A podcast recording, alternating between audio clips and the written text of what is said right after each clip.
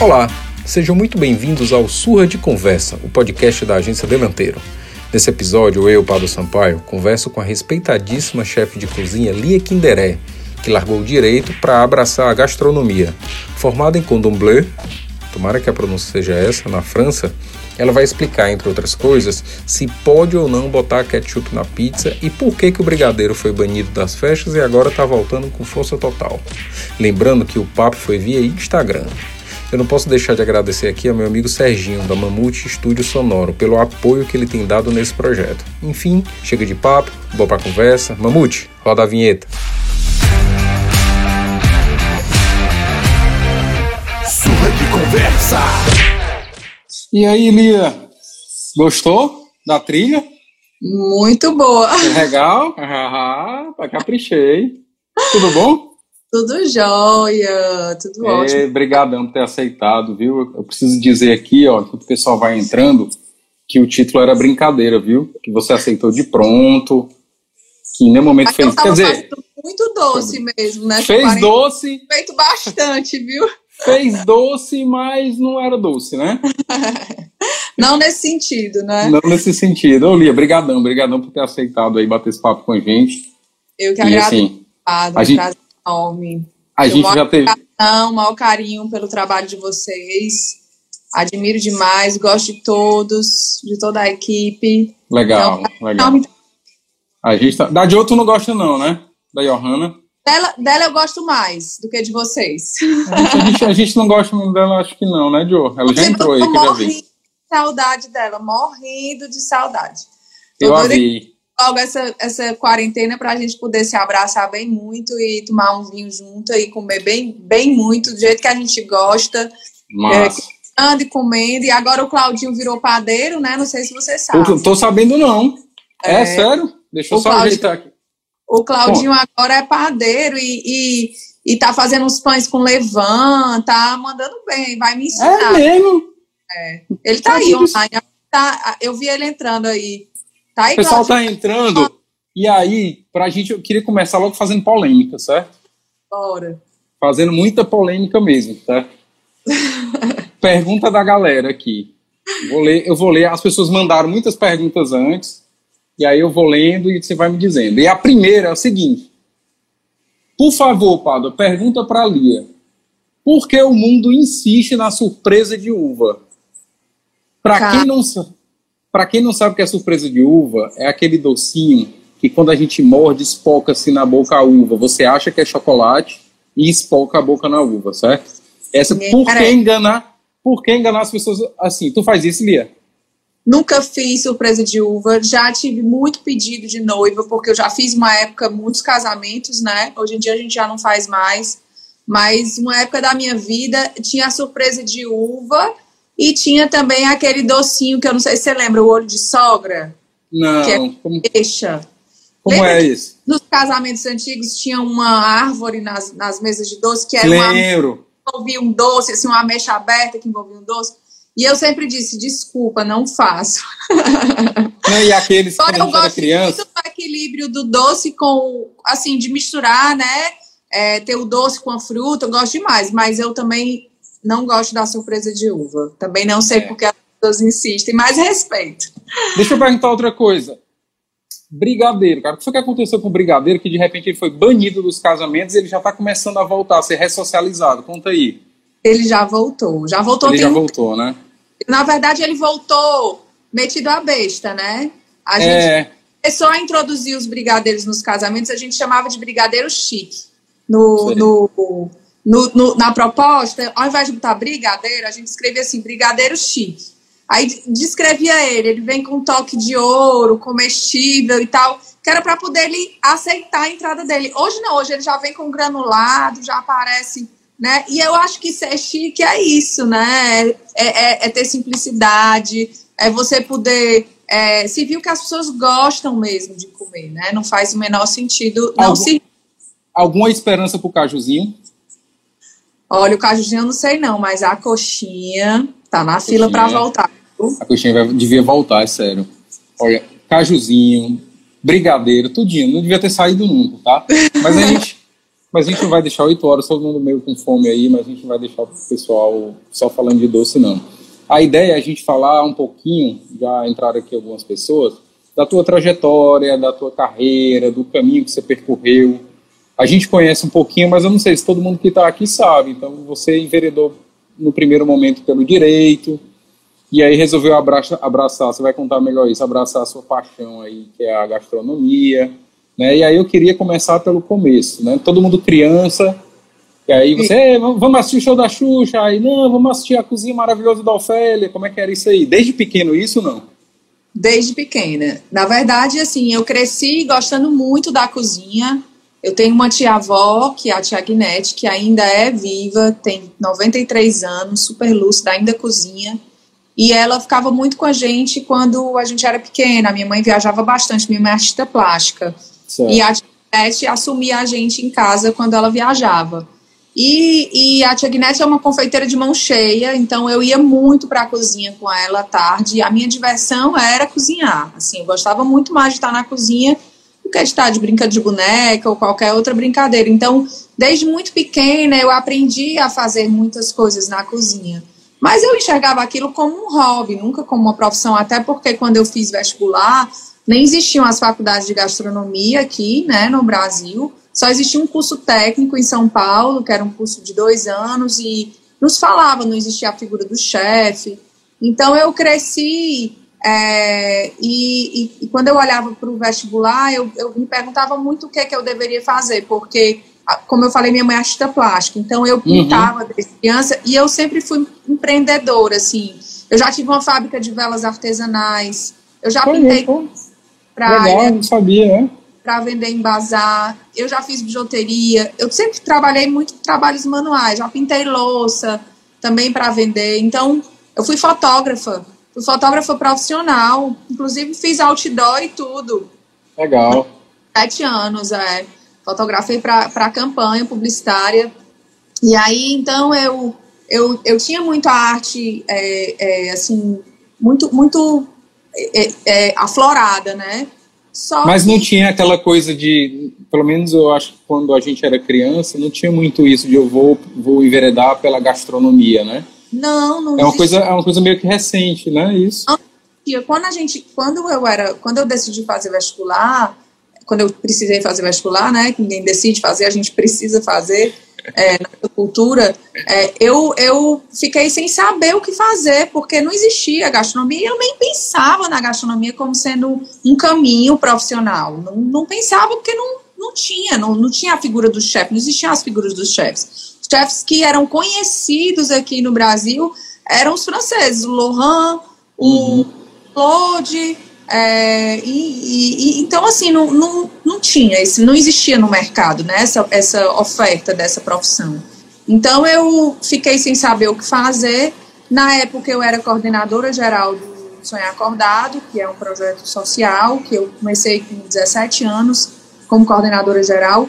Então, eu tinha um, um pouco da coisa do social, da, da política, de falar em público para muitas pessoas, uhum. de dar entrevista. Então, é, o meu pai achava que eu deveria fazer direito, porque eu gostava de ler. Eu pensei, eu pensei que tu fosse dizer assim, aí ah, eu me filiei a um partido. Não. Graças me a Deus. Com 16 anos me candidatei.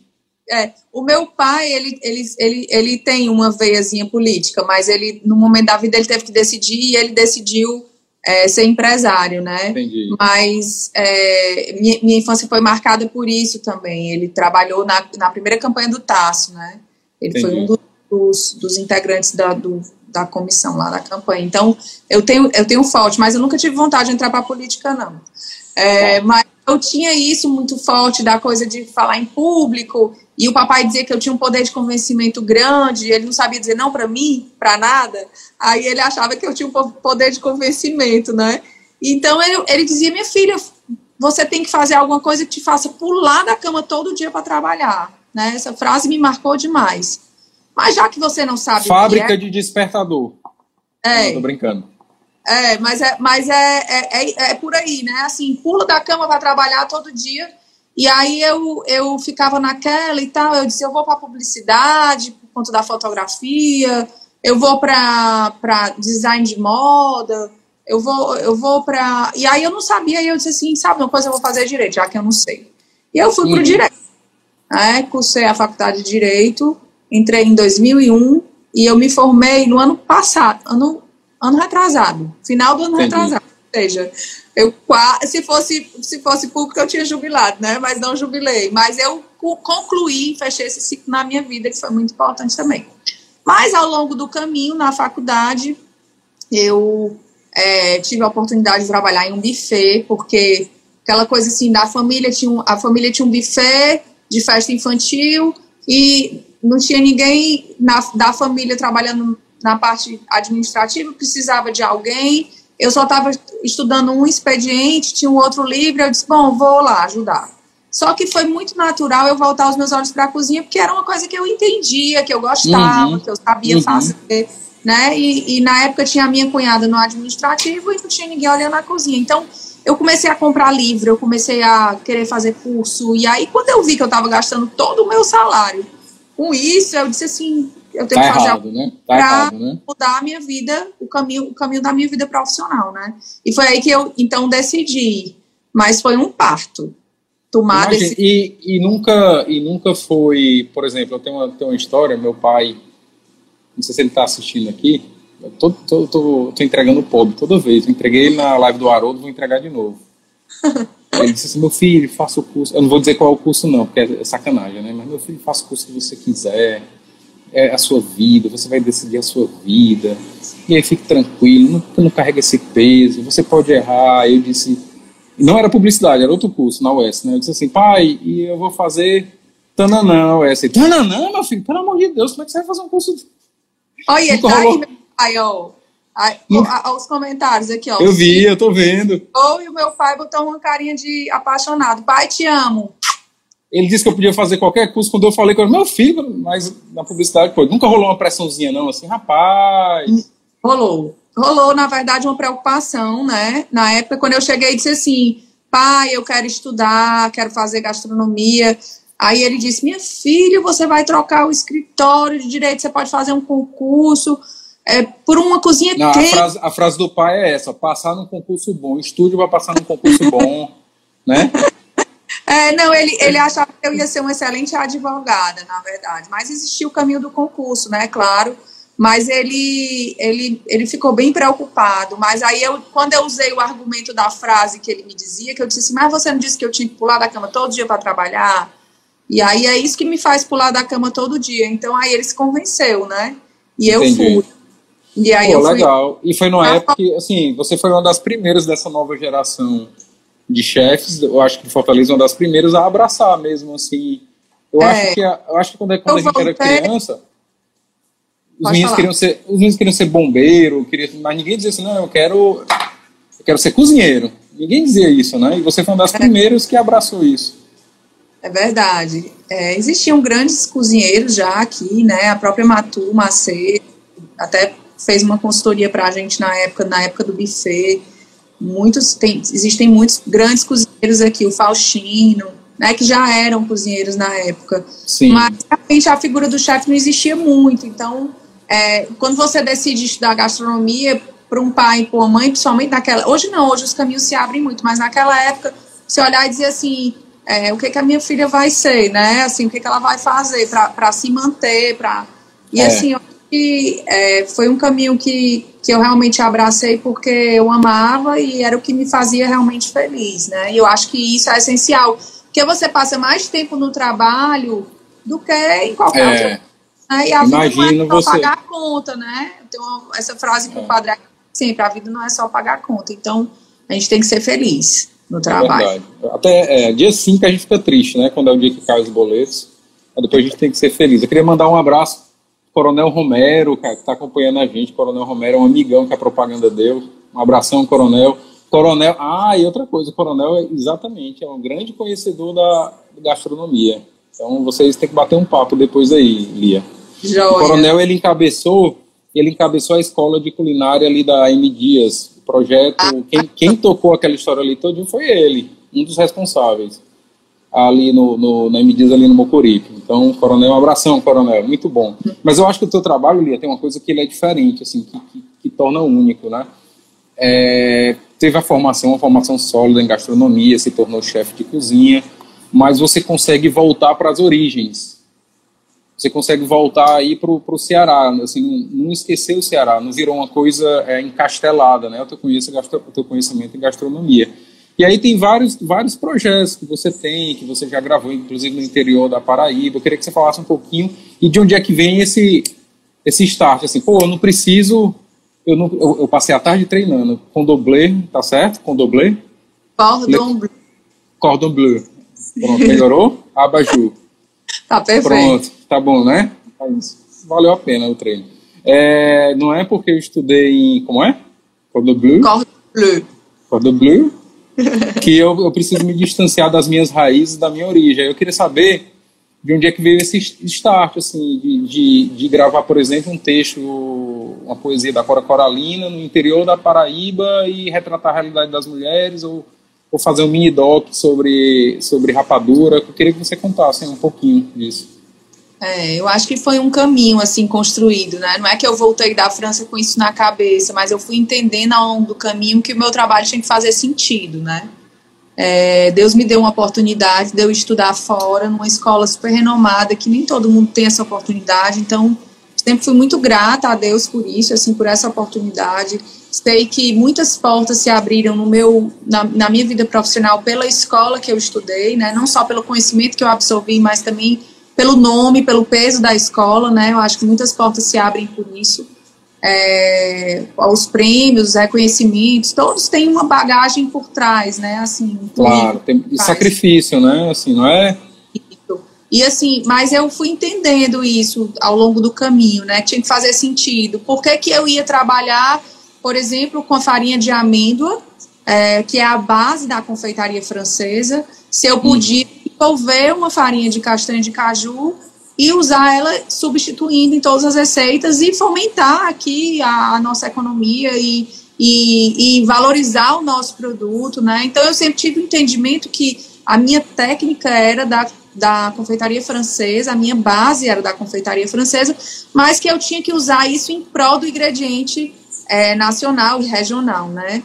É, então eu sempre fiz esse trabalho. Quando eu, quando eu abri a Sucre em 2007, eu já abri com um chausson, ninguém sabe nem o que era chausson. Chausson é um folhado francês, que na França eles fazem Eu descobri uma... agora que tu falou. Hã? Eu descobri Hã? agora que tu falou. Eu descobri agora que tu falou. Pronto, ninguém sabia o que era. E eu lancei o chausson de carne de sol com macaxeira. Então, é, era um salgado francês, mas que eu usei na nossa, com a nossa realidade. Eu fazia os macarrons de goiabada, né? Então, eu, e aí eu comecei a introduzir isso e eu bati o pé um dia e disse assim, não vou mais usar farinha de amêndoa, não faz sentido, vamos desenvolver uma farinha de castanha de caju, porque na época não existia. E aí eu consegui chegar num, num, numa receita de farinha de castanha de caju, junto com uma fábrica de, de castanha, e deu super certo, e hoje 100% da nossa produção em todas as, as receitas que nós usaríamos a farinha de amêndoas, a gente usa a farinha de castanha de caju. Isso faz muito sentido para mim. O trabalho com as mulheres de, de, da, do interior da Paraíba foi um trabalho muito bacana que eu fiz, que foi de ensino à distância. Foi um trabalho de, de curto tempo de duração, mas foi muito intenso. Né? Elas, elas eram roceiras, ou seja, agricultoras, né? É, doceiras, elas colhiam o que elas plantavam, elas faziam doce em casa e elas eram feirantes, elas iam para a feira vender.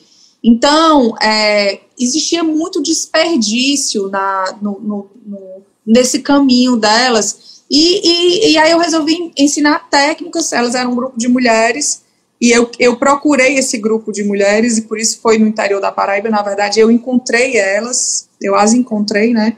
E, e eu fui lá fazer o trabalho é, de, desenvol de, de desenvolver técnicas com elas. Por exemplo, eu ensinei que na casca de algumas frutas elas iam encontrar a pectina. A uhum. pectina uhum. é, um, é um componente que faz com que você traga mais, mais textura e aumente a durabilidade do doce. Então, ao invés de usar, por exemplo, um gelificante qualquer, elas podiam usar a pectina que tinha na casca da fruta. Se usar, elas... Peraí, volta a fita aí um pouquinho. Gelifi. Gelificante. Existem alguns tipos de gelificante. Existe a gelatina, existe ah. o HA, né? Então, é, ao invés de usar um produto transformado quimicamente, elas podiam usar da casca da fruta. Entendi. E elas podiam aproveitar da casca da fruta. E aí eu comecei a ensinar receitas que elas podiam fazer com aquilo. Por exemplo, eu ensinei a fazer a jujuba de caju. É, elas faziam a partir que a, a jujuba numa textura de jujuba mesmo. Então eu ensinei algumas receitas e algumas técnicas para que elas pudessem ter um mau aproveitamento e foi um trabalho lindo que resultou, resultou naquele vídeo que está no YouTube, né? O vídeo da do, da bacana, Cora. Na verdade, é, eu sempre gostei muito das, das poesias de Cora e aí eu quis usar e foi um trabalho que eu apresentei num congresso internacional de gastronomia, é o maior congresso da América Latina, que é o, que é o Mesa Tendências, que é em São Paulo. Lia, chegou uma pergunta aqui, não tem jeito, certo? Ó, perguntaram aqui se a Lia prova todos os doces dela, certo? E se ela prova, como é que ela consegue ficar fitness, provando doce todo dia? Chegou! Tem alguém Chegou! Comente! Desconheço! Eu não sou nada fitness, nada fitness. Não Mas sou. como é isso? Como é eu isso malho, eu malho, eu tento malhar todos os dias. Porque é, é uma tentação, né? Hã? Você acha que chega num ponto que vira uma coisa normal? Ou é uma tentação mesmo e você se controla, assim? Tem que, opa... Não, não vira normal, mas a gente se controla, né? Mas eu provo, eu tenho que provar, é normal eu provar. E eu como também, eu como bem. É, o Ciro me chama, diz que eu sou um pedreiro de folga. ele tá por aí, aí soltando. Ele umas, tava aí, uma, ele tá. Matando a saudade dele, fazendo umas frases aí. É, diz é, eu, ele disse que é um pedreiro de folga, é? É, diz que eu sou um pedreiro de folga. Everest, eu, é? Everest? Everest, é. Everest, arroz. E eu, quando eu paro pra comer, olha, olha, ele tá rindo. Eu paro pra comer, eu me concentro. Eu me concentro. Sei. Eu não olho nem pro lado. Um, aí é igual aquela história tem pai, aí você olha assim, nem, nem mãe. mãe né? E mãe, ou e mãe, meu pai que fala isso, e mãe, né? Ou nem mãe, mãe né? Pai nem mãe. Pois é. Lia, indo agora um pouquinho, a gente falou do, do, da parte do artesanal da coisa e do, puxando um pouquinho para a cultura, mas eu acho que teve uma virada de chave, a Jo até falou aí, ela fala das coxinhas, né? Vou falar, Jo, se acalme, se acalme, Ana Maia. É, eu acho que teve uma virada de chave super bacana tua, quando você, você teve esse momento artesanal, chefe de cozinha renomada, mas eu acho que você começou a dar escala também, né? Então acho que são duas, duas habilidades que acabam se, se, se mesclando. É a, a Lia, que tem um trabalho quase artesanal, e a Lia empresária, que faz um produto que está na gôndola do supermercado. Queria que tu falasse um pouquinho sobre as tuas, esses, esses dois filhos que você tem, as coxinhas, e o sucroque, é bom demais aquele sucroque. Minha nossa senhora, cara. Eu queria que você na, comentasse um pouquinho. Na verdade, Não, vou falar um pouco sobre a introdução desse produto no, no, nosso mix, né? Por que, que entrou a coxinha? Como entrou a coxinha? Queria é, que você contasse esse case aí pra gente, em primeira mão. Eu da França, é, que eu fui montar o primeiro cardápio da Sucre, o cardápio, como eu falei, era o chausson, era o croissant, eram as coisas que eu que eu, as habilidades que eu tinha desenvolvido lá fora, é óbvio que eu dava uma atualizada para cá e tal, mas eram, eram as, as técnicas que eu tinha aprendido e não tinha coxinha, né? Eu fazia muito entremé, as entremés são umas sobremesas bem chiques, que eu fazia de frutas vermelhas e tal. E aí, quando eu lancei um bolo de chocolate, que eu disse assim, eu não tenho nenhum bolo de chocolate, eu preciso incluir um bolo de chocolate no meu mix, eu disse assim, eu vou fazer, mas eu vou fazer o melhor bolo de chocolate que eu já comi na vida. E aí eu lancei a torta brownie, né? Que é, dos doces, é o carro-chefe da gente, assim, é disparado o que eu mais vendo na loja, é, sem contar com as coxinhas, né? Que hoje são maiores, mas... É, e aí a torta brownie, ela entrou e eu, e eu olhava para ela e dizia assim, meu Deus, eu fui para a França, estudei, aprendi a, aprendi a fazer as entremés, mas enquanto eu vendo uma do Sé que era uma sobremesa que a gente tinha no portfólio bem bonita, com a base uhum. da quase, com creme avelã crocante e tal, com mousse de chocolate. Eu vendia mil torta brown, né? Uhum. No mesmo período. Então eu entendi que eu tinha que olhar o que o mercado queria, né? Não adiantava eu colocar a, a, a, a entremesse e o mercado queria a torta brownie, né? É óbvio que a gente tem ainda e tal, gosta de fazer, eu gosto de fazer, né? Mas uhum. eu entendi que eu precisava seguir o mercado. Com a coxinha não foi diferente. Eu ouvia muito, as pessoas chegavam na loja e diziam assim: não tem coxinha? Na frente da vitrine. Aí eu dizia assim: ai meu Deus, eu fui lá para Paris para aprender a fazer coxinha, né? Eu dizia, né? E aí até, eu, eu tinha na época um, um certo preconceito. Até que eu disse assim, poxa, eu vou olhar para o mercado, tá todo mundo pedindo, eu vou fazer, mas eu também só vou lançar quando eu comer. Eu adorava a coxinha da Balu na época, uhum. né? É, e aí eu dizia assim. Todos nós, né? Ah, Delícia. É, né? eu acho que faz parte da nossa infância, né? É. E da, da, nossa história, a dona Balu, a Maria, uma sumidade, né? É, e muito respeitada. Então, assim, eu adorava. Eu dizia assim, não, mas eu tenho. Eu, só dá para eu lançar se a minha coxinha for a mais gostosa que eu já comi. E aí, quando eu fiz esse exercício, dizia assim, como é que eu vou fazer a coxinha? Eu disse assim, por... aí eu comecei a pesquisar algumas receitas e eu vi que as pessoas usavam muito farinha de trigo, faziam uma massa de coxinha uhum. normal, uhum. né? Alguns incrementavam usando batata. Eu disse, não, mas não faz sentido. Por que eu não vou usar macaxeira, né? E aí foi quando eu decidi fazer uma coxinha de macaxeira, de massa de macaxeira. E aí, quando eu lancei, eu fiquei fazendo uns teasers no Instagram, mostrando e tal. Aí eu, eu vi que as pessoas estavam muito ansiosas, né? Eu disse assim, eu vou fazer um lançamento dessa coxinha. E na época estava começando a estourar a história dos, dos food trucks, né? Da, dos caminhões que vendiam comida. Então é relativamente recente, né? Rel relativamente recente, né? Foi 2014. 2014 Aí eu é. disse, vou lançar a coxinha, vou alugar uma Kombi aqui e vou adesivar a Kombi, vou botar na porta da loja vou lançar essa coxinha numa tarde aqui, vou fechar o estacionamento e vou vender os combos é, pela internet, em, em pré-venda, né? Uhum. E aí estourou, a gente conseguiu colocar mil pessoas num, numa tarde de sábado, né, na porta da loja. E a mil gente vendeu pessoas? mil pessoas. Assim, foi rotativo, porque foi uma tarde inteira, né? Então, mas as pessoas vinham, a gente vendeu mil combos, né? E aí, esses, esses mil combos, a gente não tinha se preparado para o dia seguinte. Quando foi no dia seguinte, tinha uma fila de 80 pessoas na porta da loja da Árvore do Távora, às 4 horas da tarde, porque eu anunciei que ia ser sempre às 4 horas. Então a coxinha de, ela já começou estourada, né? Como E aí, então, eu, eu comecei a fazer e a, e a coxinha rapidamente chegou no número 1 ABC de vendas da loja, né? Assim, na frente de tudo, ela era, era o que eu mais vendia.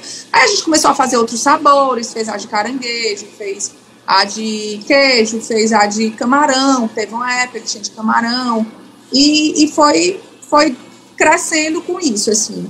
Só que em 2015 começou, é, a gente teve a recessão né, econômica uhum. e com a crise, a primeira coisa que as pessoas cortam é o supérfluo, meu produto ele não era um bem necessário, né? Era um, uhum. Para mim é, viu? Para mim é. Não, hoje, hoje, ele, hoje ele salva muita gente. Para nós é. Mas o consumo na loja, eu quero dizer, né? Claro, claro. Na loja ele não era.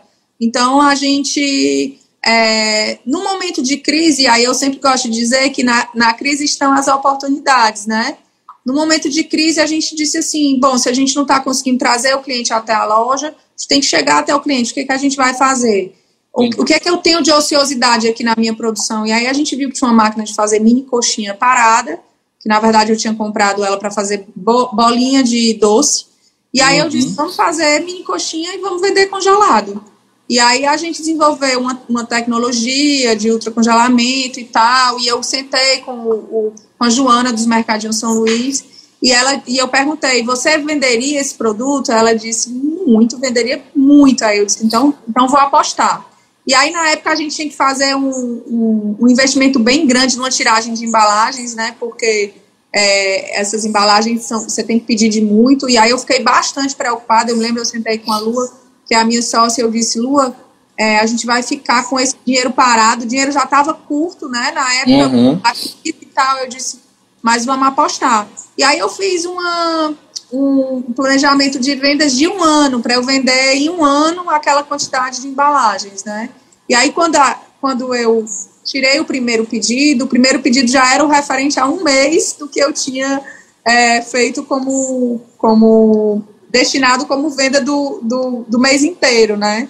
E oh, aí, é legal. Ah. Ana vendi esse pedido, quando foi na semana seguinte, ele, ele dobrou o pedido. E aí, em, em dois meses, eu vendi todo o, o, o que eu tinha previsto para vender em um ano, né? Então, foi um sucesso, graças a Deus.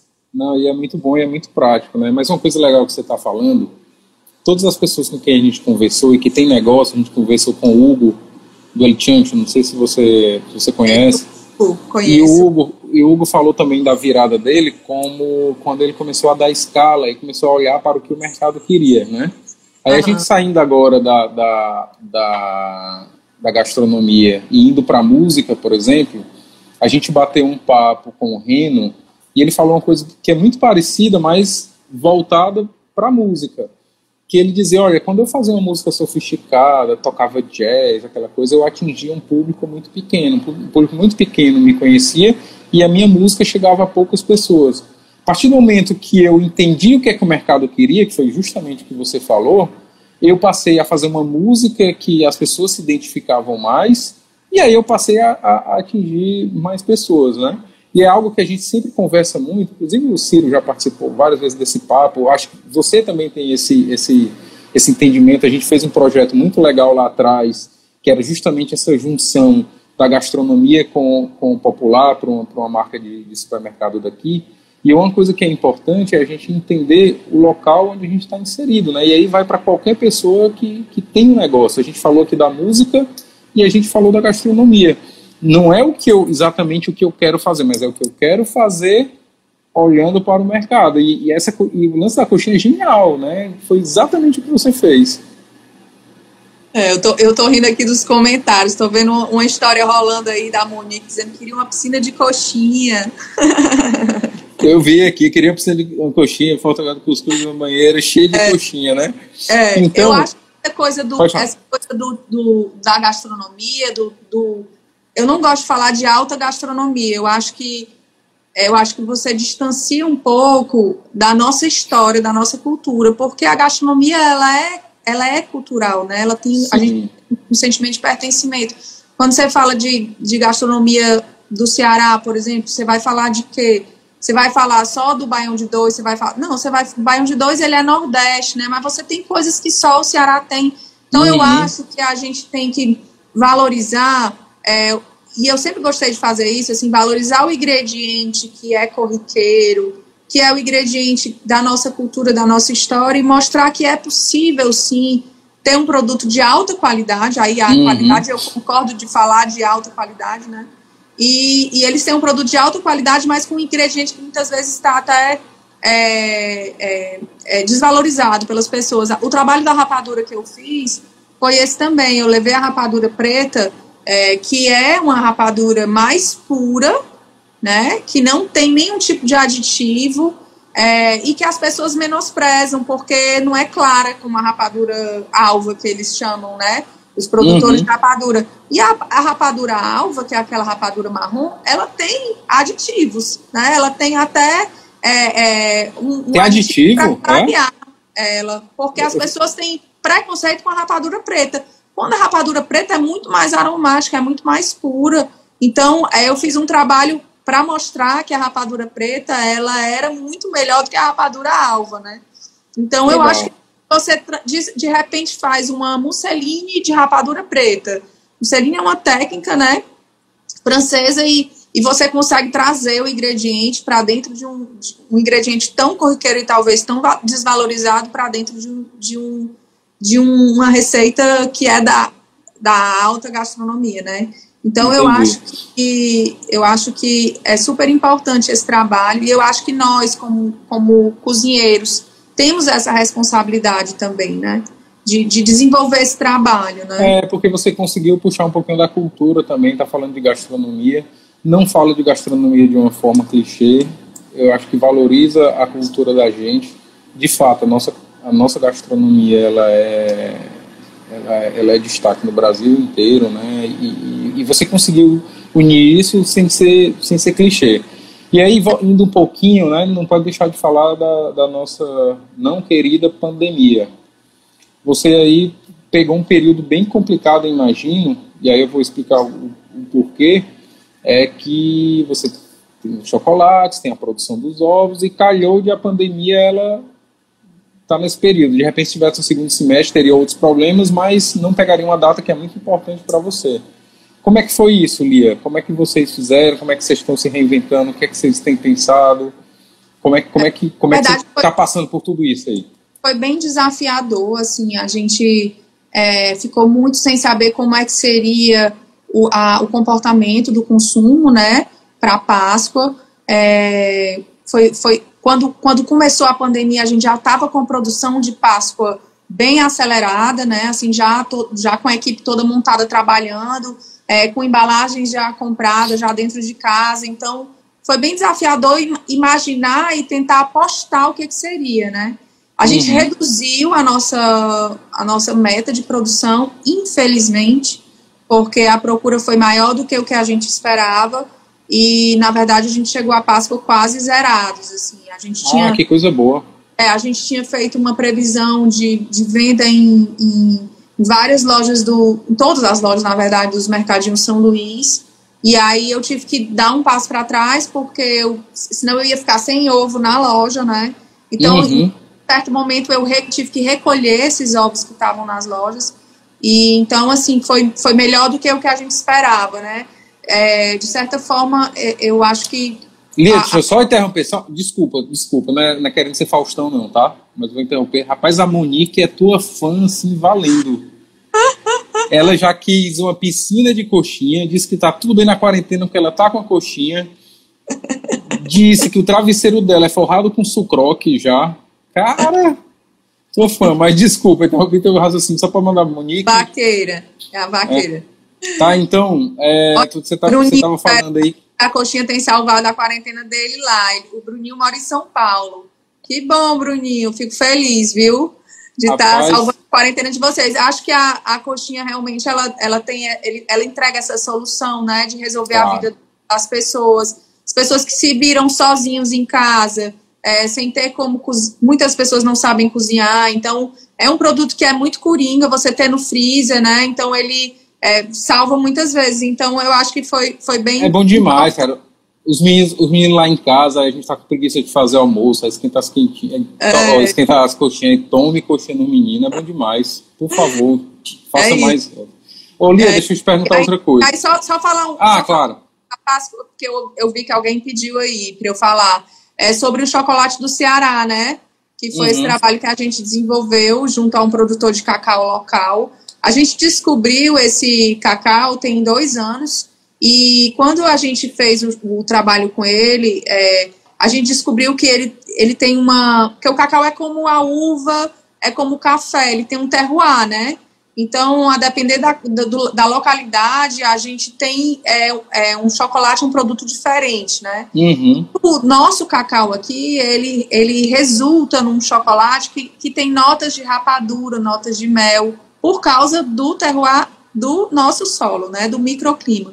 Então, é, quando a gente descobriu esse chocolate, eu fiquei esse cacau, eu fiquei encantada. E a gente então criou o chocolate do Ceará, que é um, é um DOC, né? Que é esse movimento de, de, é, de denominação de origem cearense, né? Uhum. Tem alguns chefes envolvidos, inclusive o Léo, que, que é do Mar Menino também, está envolvido nesse, nesse movimento. E a gente criou esse chocolate. A gente então colhe o cacau, faz todo o processo de colheita, fermentação, acompanha todo o processo. Por isso a gente chama tree to bar que é da árvore à barra, né? E é uhum. é, uma, é, um, é, um, é um trabalho todo controlado. A gente controla todo esse processo até chegar no, no chocolate, né? Até transformar em chocolate o cacau. E aí é um ovo que faz muito sucesso. A gente criou ano passado e, e, vem desenvolvendo esse trabalho. Então ele tam, também é um trabalho que dá muito orgulho para a gente. Legal, legal. E Lia, tu se cobra muito para criar coisas novas e não entrar no automático? Sim, eu tenho, assim, eu tenho uma escala, eu, eu fiz a coxinha, a coxinha tá rodando sozinho, sozinha, consegui dar a escala e como é e aí eu preciso continuar criando. Como é que é isso? Eu sou, eu sou bem inquieta nesse sentido, assim. Acho que às vezes até é, eu, eu, eu talvez até possa parecer é, passando o carro na frente dos bois, né? Porque na verdade a gente criou 2018 a gente criou as mini coxinhas, em 2019 a gente criou o sucroque, em 2020 a gente lançou dois sabores novos das coxinhas, né? que é a de queijo de carne de sol que a gente lançou em fevereiro desse ano. Então, assim, eu, eu gosto muito, é, é, é a minha competência, né? É, é, é criar, é, é, desenvolver produto. E eu tento sempre me policiar para para estar criando, porque até uhum. é o que me move, né, o que me deixa feliz e tal. Inclusive, nesse tempo de quarentena, eu preciso dizer que, assim, eu, eu já disse pra Luana, eu disse, Luana, é o seguinte, eu só quero cozinhar agora, viu? tu se vira aí com o comercial, com o marketing, porque eu só quero é. ficar na produção, né? Mas é incrível, assim, se eu passo um dia na produção, eu saio animadíssima, né? Assim, e aqui em casa eu fiz muito esse exercício de ir para a cozinha, de criar. Já tô com várias criações assim na ponta da agulha para quando der a gente lançar, porque eu, eu, eu fiz esse exercício de cozinhar muito, né? Nesse tempo, assim, estou é, trabalhando bastante. A gente montou um, um escritório é, digital pelo Slack, né? Que é uma plataforma de escritório digital Sim. E estou trabalhando muito, mas estou criando também e isso me deixa muito feliz. O Ciro é cobaia? É cobaia e a Johanna também é cobaia. A Jo é cobaia também? A Iô é cobaia também. Ela já disse na cara assim, mulher tá ruim. Já disse não?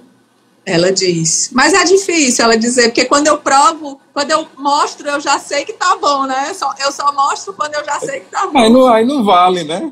Não vai ficar igual a Carolina de ontem eu fiz um Ontem eu fiz um brookie, que é um brownie com cookie, né? É misturado. E aí eu fiz esse brownie com cookie, e aí o Ciro disse assim, ó, ele tá aí dizendo alguma coisa.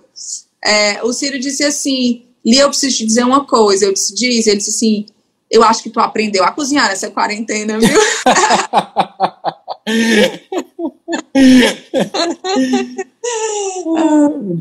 Lia, Não, é uma brincadeira, tão rindo aqui. Eu tô vendo, eu tô vendo aí, é o Ciro frescando aí. É. ô, Lia, a gente tem um quadro aqui, ó, eu acho que já vai já já se encaminhando. A gente tem um quadro, ó, falou agora o apresentador. é o Faustão, né? Falou o Jô Soares, eu já disse, eu engordei toda essa quarentena que eu tô me achando Jô Soares, entrevistando todo mundo. É, eu queria que você comentasse algumas combinações que eu separei aqui, umas combinações bem populares, tá? E o pessoal pode acrescentar. Aí você vai dizer se está de acordo, se aprova ou se não aprova. Arroz com passas, sorvete com passa, verdura com passa, tudo com passa. Não aprovo. Não aprova? Não, né? Não Rola não, né? Certo. Então não, não encontraremos na sucreia. Não encontrará arroz com passas na sucreia. Maçã na verdura. Não aprovo. Não aprovo também, né? Não, não gosto da textura da maçã. Não, não rola na, o, o, o crequezinho, né? Tá, vamos lá. Ketchup na pizza. Aprovo. Aprova? Caramba! Muito! Muito, muito ketchup. Olha, eu vou contar uma explique, história. Explique, eu vou contar explique. uma história para vocês rirem. Vou contar uma história tá. para vocês. Não sei se a mamãe ainda tá aí, mas eu vi que ela tava aí. Quando eu era pequena, teve uma época da minha vida que eu comecei a fazer xixi cor-de-rosa. E a minha mãe ficou desesperada, desesperada, e sem, sem saber o que estava acontecendo, se eu estava doente, se eu tinha alguma doença. e descobriu-se que o meu xixi rosa era por tanto de ketchup que eu comia. Eu comia ketchup até no arroz. É, é massa, ketchup, ketchup com ovo. É bom demais, cara. Não gosto eu não, adoro, adoro ketchup. Tudo, tudo. A comida vai acabando, ó. Por exemplo, às vezes a esposa viaja, aí o marido fica só em casa. É quando ele olha, ele tá com ketchup, ketchup com, com qualquer coisa ele bota, cara. É muito bom. Também estamos juntos. O Alisson aqui comentou. Outro, outra, outra dúvida. Por que Olha, você. Como dizendo aí, verdade, me matou. por que colocar o cravo no docinho? Explique, por favor. Por que, que tem aquele cravo que a gente morde? E... Eu nunca entendi. Na verdade, tem que seguir um, um, uma, um conselho. Não coloque na comida nada que você não possa comer. Boa. Não coloque, porque não dá para comer o cravo. Cravo machuca na boca, o cravo tem um gosto forte, não faz o menor sentido. Eu também, também, também nunca entendi. Aí vamos lá. Eu acho que essa tu vai aprovar, viu? Pelo que o Ciro falou, o negócio do pedreiro, o prato pedreiro. Banana no almoço, assim, tá lá o arroz, feijão, a farofa, o ovo e a banana, assim. Aprova ou não aprova? Banana com tudo, banana é bom demais. Adoro. Então, Adoro comer assim, um mexidinho de arroz com ovo, carne moída e uma bananinha cortada. Milanesa, milanesa também. É, milanesa. Assim que o óleo, aquela que o óleo pinga, assim, que o, que o guardanapo chega e fica suado. Que delícia, adoro. Também Banana... é bom, né? Esse aqui, pedir baião de dois e uma porção de feijão, para botar o feijão por cima do baião de dois. Aprova ou desaprova? Aprovo. Baião de dois com feijão, feijão verde, aquele com nata por cima. Ah, Maria, é bom demais. Mesmo no baião, isso não é pleonasmo vicioso, não? Não é redundância, não? não? De jeito nenhum. É bom certo. demais. Então, ok, foi. Eu tô anotando aqui tudinho, viu? Oh, eu tô anotando. E é isso, gosto mais de colher do que de garfo. A minha esposa está dizendo aqui, pessoal, utilidade pública, só um momento, que o, o cravo ele espanta a formiga, viu, no açucareiro, e espanta as pessoas também, porque o açúcar fica com gosto de cravo, tá? Então, por favor, não, não tentem não tentem isso em casa, certo? Vamos continuar aqui, tem mais, tem mais. Marcel perguntou e ele tem razão, certo? É, por que goiabada na empada, cara? Goiabada na empada? É, não, não rola também. Rola. Porque tu tá comendo coisa salgada rola. lá, coisa salgada, não, salgada. Rola. Aí vem o, o doce. não, discordo, rola. Doce com salgado é bom demais. Agora você tem que saber usar. É muito bom. Aquele pastelzinho que a gente tinha nas festas antigamente, que é o pastelzinho de goiaba. Ah, mas é bom demais aquilo ali. Tá rolando, Eu... uma, confu... tá rolando uma confusão aqui, viu, nos comentários. Qual é? Pessoal... O anti-uva passa e o pró-uva passa. Aqui. Ah. Uva, uva, uva passa, uva passa assim. Feijoada com estrogonofe aí é sacanagem, cara. Não, aí não. Aí não a gente tá dizendo aqui que eu misturo tudo. Aí vamos lá, vamos continuando aqui, certo? Tem mais, tem mais. Leite condensado no biscoito creme crack. Você acabou de dizer que salgado com doce é legal. Gostoso, aprovo. Aprova também? Aprovo. Se você for fazer as palha italiana, palha italiana é biscoito com. com, com Não, bem, mas o creme crack, quase... que é o. Que é Não, o... a palha italiana mesmo, mas eu digo assim, é, é, tem muita gente que faz palha italiana com biscoito e, e e doce, eu gosto. Eu gosto de misturar, eu gosto de misturar o doce com o salgado. Eu sou a favor. Por falar no doce, Lia, uma coisa que a gente não falou foi do, do sucroque, cara, que é uma, é uma delícia. Como é, que, como é que nasceu, assim? Porque. O sucroque, eu vou contar, é, ele nasceu da necessidade de eu fazer algo com as aparas da torta brown, né? Certo. Eu muito apara de torta brown e eu não sabia o que fazer com essas aparas e eu comecei a testar algumas receitas para ver se eu conseguia transformar aquelas aparas em um biscoito. Certo. E na verdade, hoje. O que hoje, é aí? Ciro. Perguntando se eu gosto. Gosto, gosto muito de Vonal. Tenho sempre na bolsa Vonal, viu? Vonal é um remédio para enjoo. eu tenho sempre na bolsa, porque eu tomo hum. Vonal sempre. Sempre que eu preciso para alguma coisa, ele diz que eu tomo Vonal até para dor de cabeça. a Dil morrendo aí rindo. Mas tá falando do sucro. Não, mas então, o sucrocel, então, dessa necessidade, e hoje ele é muito maior do que as aparas de brownie, né? É, ele, na verdade, eu fui desenvolvendo receitas, acabou que eu nem, nem consegui usar as aparas de brownie, mas eu desenvolvi uma receita tão sensacional que, na, na, minha opinião, modéstia à parte, né? Mas, assim, eu construí uma receita que eu achei que ficou muito gostosa e aí, então, eu resolvi lançar como o, o né? É, eu me inspirei também numa receita que tem nos Estados Unidos, que é o Brittle Brownie. Não é a mesma receita, porque eu desenvolvi essa receita da gente, e, mas é inspirado nele, é uma casquinha fina e crocante de brownie, né? Mas ele nasceu, sim, da necessidade de eu fazer algo com o desperdício que tinha dos, das aparas de brownie. Li, essa, essa live não pode ser a única live da quarentena que a gente não fala mindset. Então a gente precisa falar mindset, certo? É, o mindset, ele mudou quando, quando você lançou esses produtos que, que ganham escala, a coxinha, o sucroque, porque uma coisa é você trabalhar artesanalmente, outra coisa é você olhar para redes de supermercado e dizer assim, olha, eu preciso estar ali, eu preciso entrar naquele mercado, eu preciso ocupar um lugar legal na gôndola, eu preciso estar é, é, tá à mão do cliente. Você falou, assim, não é mais o cliente vir até a mim para comprar o, o, produto do, do meu trabalho é, artesanal. Como é, é que. A gente precisa falar mindset na, na live, tem que falar de é. empreendedorismo, tá? Na verdade, assim, essa coisa da escala para mim sempre ficou muito clara. Até porque é, a gente precisa fechar a conta, né? Não dá para brincar de ser empresário. Então, eu sempre sabia que a gente tinha que ganhar escala. Tanto é que a gente teve uma época que pensou em, em transformar a Sucre em franquia, né? Muitas pessoas entravam na loja e diziam assim, isso é uma franquia. Então isso, uhum. assim, cresceu muito para a gente, os olhos, dizer assim, tá todo mundo achando que é uma franquia, por que não a gente estudar se ela é franqueável ou não? Então a gente chegou a fazer um projeto, um business plan e tal, e a gente entendia que era preciso sim ganhar escala. Na verdade, eu, eu, eu, eu sou filha de, de empreendedor, né? Então, meu pai, ele, ele é empreendedor, ele é industrial, então eu conheço muito a realidade da indústria. E eu sabia que eu tinha que ganhar escala. É, eu só não uhum. sabia como e com qual produto, né? Se ia ser através das franquias ou se ia ser através dos PDVs do supermercado e tal.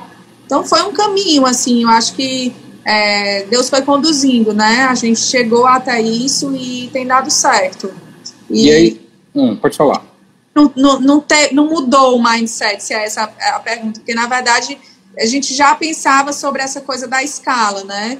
E, e só, só, só encontramos o caminho, né? E agora, assim, pensa em expandir o mix, pensa em crescer, é, até porque, como eu falei, eu sou muito inquieta e, e, gosto de novidade, lançar e tal, gosto da, gosto da construção da coisa, de ver a coisa acontecer e ver a coisa dar certo, né? Isso sempre Massa, muito. Lia, deu uma fome grande, viu, esse papo. Deu uma fome grande, viu? Muito bom, cara. Obrigadão. Muitíssimo obrigado. O Marcel tá aqui dizendo, ó, em Pádua, em excesso, deixa você com papado. Vou ler alguns comentários aqui. Cadê o Ciro? Tava frescando aqui também. Mas, Lia, brigadão. A gente já vai se encerrando aqui, já vai, vai acabando o nosso tempo, tá? Eu queria te agradecer muito por ter topado. O papo foi muito massa que você tenha muito sucesso, cada vez mais, lance mais Amém. produtos, continue Amém. engordando a gente bem muito, tá? Porque metade daquelas pessoas que correm na beira-mar, a culpa é sua, todo dia de manhã, tá? E obrigado e muito sucesso. Mas olha, a gente tem o propósito de levar a felicidade para casa das pessoas, esse é o nosso propósito, essa é a nossa, nossa maior motivação, né? Eu acho que a gente tem, tem, tem conseguido cumprir isso de certa forma, né? Eu vejo muitas pessoas terem muito, se sentirem muito saciados, se sentirem felizes com o nosso produto, isso é o que traz é, realmente assim o sentido, né, para o nosso trabalho.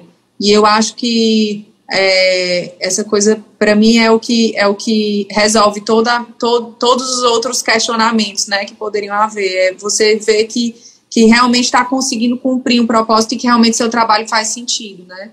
E é isso, acho que o, o correr faz parte, acho que a gente tem que ser feliz, né? Tem que ter saúde, né? Tem que ter equilíbrio, mas tem que ser feliz, principalmente, né? E... Pular da cama para ir para o fórum ou pular da cama para ir para Pular da cama para ir para a cozinha. Para ir para a cozinha, muito... Beleza, e o Ciro lava os pratos, viu? Bota para ele lavar, que ele tá... tá o tá Ciro cozinha bem, o Ciro cozinha bem. Tá, é, o, o, valoriza o passe, né? Quando o cara aprende a cozinhar Dá uma valorizada, não dá?